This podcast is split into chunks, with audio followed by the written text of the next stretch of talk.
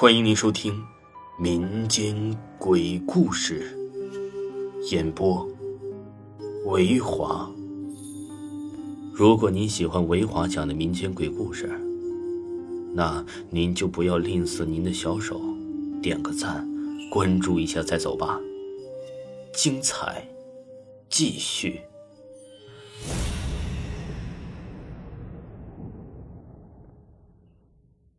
奶奶回魂，本故事纯属虚构。高中毕业不久，奶奶就去世了。奶奶去世的前一年，只要我周末回家，她就会叫我和其他几个晚辈去看看她的棺材。奶奶的棺材是黑色的，很高也很大，反正从我记事开始就有这口棺材了。奶奶当时八十四岁。由于生病，吃的药太多了，有了副作用，双眼从两年前就看不见东西了。奶奶的棺材盖子一直都揭开着，摆放在那里。她叫我们去看，就是看棺材底部有没有潮湿的痕迹。刚开始看的时候啊，我们告诉她说棺材里面是干干的。奶奶自言自语的笑笑说道：“还要等到什么时候啊？去世前半年。”有一次，我们看完棺材后，向奶奶汇报说有点潮湿的痕迹了。奶奶听后点了点头：“哦，知道了。”去世的前两个月，我回家，奶奶又叫我带晚辈去看那口棺材。我看到里面有一半都潮湿了，就告诉了奶奶。奶奶就笑了，说：“好好，我知道了。”由于高考临近，学校的复习抓得很紧，我近两个月都没有回家了。高考结束后，我回到家里，首先呢就去看了我的奶奶，因为她很疼我，我也很爱她。奶奶似乎能看见我一般，离着老远就喊我的名字。当时我还笑道：“奶奶，你真是神仙呢！你怎么就知道是我呢？”奶奶笑笑，没有解释。奶奶看起来精神很不错，我也就很开心了。我们闲聊了一阵子，奶奶又叫我去帮忙看看她的棺材。当时啊，没有别的晚辈，就我一个人，我也不好说什么，就去看了。就见棺材里面都好像露湿了一般，再没有干燥的地方。我告诉了奶奶，奶奶听后没有说什么，只把我拉到了跟前，从头到腰摸了一遍。奶奶虽然很疼我，但我记得十四岁以后啊，她就没有这样抚摸过我了。可这次他抚摸我的时候，突然心底升起了一种莫名的悲怆，反正说不出原因了。奶奶抚摸了我一阵，说了句让我莫名其妙的话：“差不多，应该差不多了。”然后拍了拍我的手说：“去给我摘几个李子去吃吧。”当时李子还没有熟呢，我就爬树上选了五个相对来说比较大的李子给奶奶。奶奶接过后并没有直接吃，而是装进了荷包里。我不知道他的用意，也没有问什么。当晚我们吃的是腊肉煎饼或稀饭。奶奶突然喊到我的名字，说：“你给我喂两个煎饼吃。”我当时觉得奶奶好奇怪呀，她从来没有叫我喂过她什么东西啊。但是我还是依言照做了。奶奶吃的很香，但就吃了两个稀饭也没有吃。然后呢，我就说要去睡觉了，让我把她扶到她睡的屋子里去。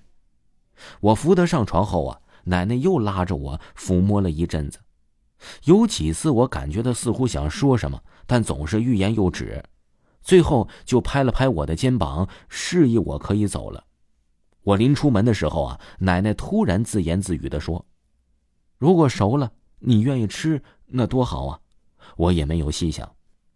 第二天呢，我侄女啊叫奶奶吃饭，发现奶奶已经静静的躺在床上去世了。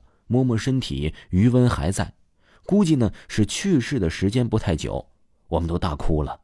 我伯娘给他换寿衣，并整理他的旧衣服时，从他刚穿过的衣服里摸出了五个大大的李子。我一看就知道是我头天摘给奶奶的。但我摘的李子当时还是比较轻、比较硬的，而此时那五个李子却好像熟透了一般。别人倒没有觉得奇怪。只是我心里百思不得其解。后来下葬的时候啊，大伯就将这五个李子随奶奶一起下葬了。一晃啊，奶奶过世已经一百天了，天气也逐渐转冷。这天晚上，我八点就睡去了。我熄灭了灯。当晚的月亮很大很圆，透过窗户，屋里也显得很清晰。我妈妈和妹妹是一间卧室的，我的卧室呢就隔着一道门。通常的这道门我们都没有关过。我躺在床上翻来覆去的睡不着，冥冥之中总感觉有什么事情发生。大约是九点半钟的光景吧，恍然间我感觉屋里有人，于是睁开眼睛，果然在透过窗户的月光下，分明就是奶奶在屋里徘徊呀。她身上穿的正是去世后新换的黑色寿衣。奶奶来回走了两圈，步子很慢，但没有任何声音。奇怪的是，我一向胆子很小，特别害怕见到死去的人。这天晚上，我见到死去的奶奶，竟然一点都不觉得害怕，还忍不住轻轻的喊了一声“奶奶”。奶奶似乎听到了喊声，好像迟疑了一下，然后啊，就往通道的门口走去。我急了，就大声的喊了几句“奶奶”，但奶奶不回头，直接消失在门口。而当时通往过道的门口是反锁着的。奶奶消失前后，门一直没有开过。我的喊声把妈妈和妹妹都吵醒了。妈妈知道我胆小，就从开门的那间房来到了我的屋，连衣服都没有穿整齐，就问我：“你看见什么了？”我老老实实的说：“看到奶奶了。”我妈妈说：“呀，那是你做梦，是幻觉，不要想那么多。我和你妹妹就在卧室，谁敢来打扰你们呢？”第二天。我无意中发现妈妈偷偷的买了一把香和一沓纸，走了出去了。后来妈妈再也没有谈过那件事了，但是我心里总感觉那晚看到的就是逝去的奶奶。听众朋友，本集播讲完毕。如果没有听够本部专辑呢，可以听一下新专辑《我在殡仪馆当学徒》。本部专辑非常的刺激，非常的好听。如果有听友想要知道出新书的各种情况的话呢，可以点击我的头像，加一下咱们的微信进听友群。喜欢的朋友一定不要错过，咱们下期再见。